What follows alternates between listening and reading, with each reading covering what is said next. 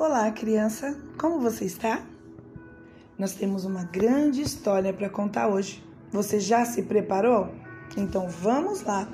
Hoje nós vamos contar uma história sobre a chuva, a grande chuva. E essa história está no livro de Gênesis, capítulo 8, versículo do 1 ao 12. Depois de construir a arca, Noé colocou toda a sua família e um casal de animais de cada espécie dentro dela assim como Deus tinha dito. Então começou a chover e choveu durante 40 dias e 40 noites. 40 é bastante. Você já imaginou? 40 dias é mais que um mês. E choveu todo esse tempo.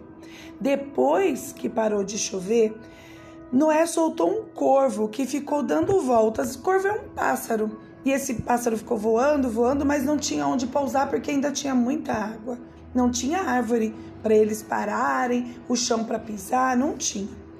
Depois, ele soltou uma pomba para ver se as águas tinham diminuído, mas a pomba também não encontrou lugar para pousar e voltou. Aí Noé esperou mais sete dias e soltou a pomba de novo. E no final do dia, a pomba trouxe uma folha nova de oliveira. Oliveira é uma árvore. Oliveira é aquela árvore que dá azeitona, sabe? É essa.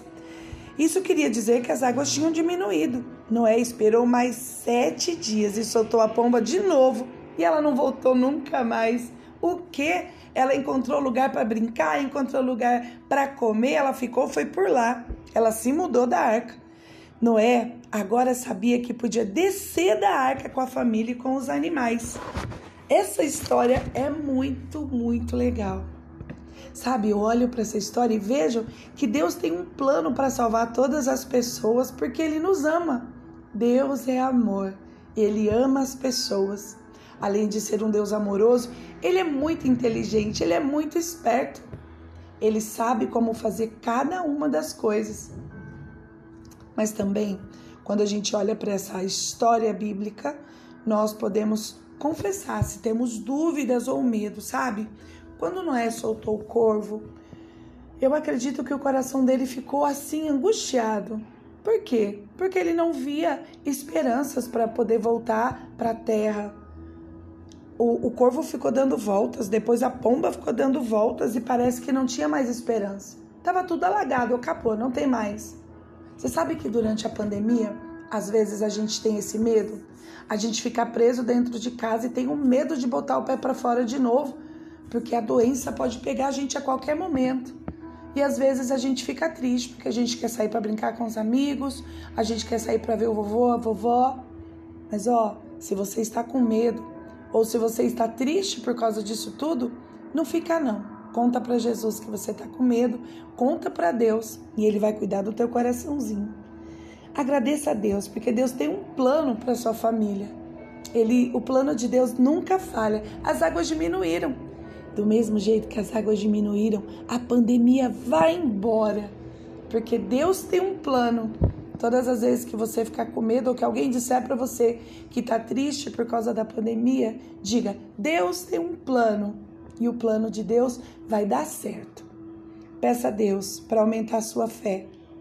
Peça perdão se você já duvidou, mas diga: Senhor, me dá mais fé. Eu quero acreditar que as coisas vão ficar todas bem tudo vai ficar legal de novo.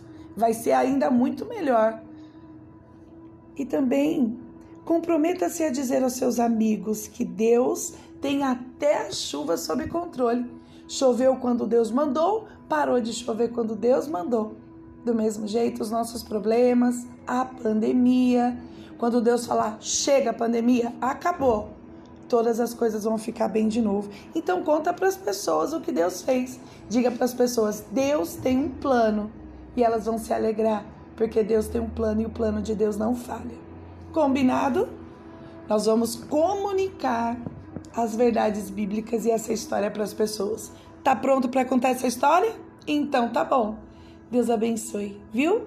Tenha um lindo, lindo, lindo dia. Beijo.